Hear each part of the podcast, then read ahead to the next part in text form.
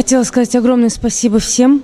А, самое важное для меня было то, что очень было тепло. Очень было тепло, и я чувствовала единение. Вот это самое было важное для меня, то, что я здесь э, со всеми почувствовала единение. неважно, знала я людей, не знала я людей, очень много незнакомых лиц, но такое чувство, что все мы давно-давно друг друга знаем. На меня, в общем-то, произвело э, большое впечатление выступление людей.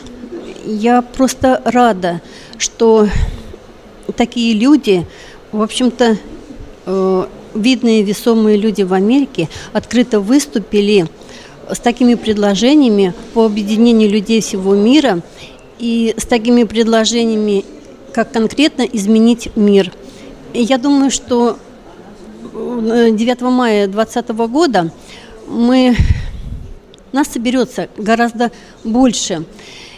И мы все-таки сможем объединиться, потому что сегодняшняя конференция показала это. Спасибо.